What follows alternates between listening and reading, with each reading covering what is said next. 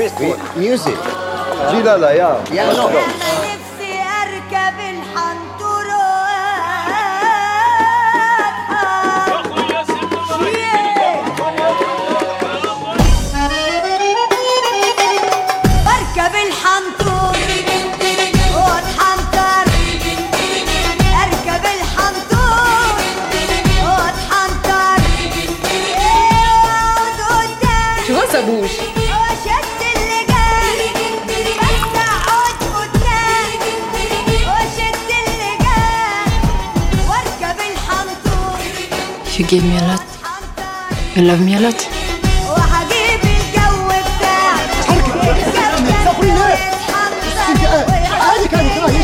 Ja, das ist gelogen. Kapierst du das nicht? Pardon, Monsieur, elle n'est pas une prostituée. C'est votre propre intérêt, Monsieur.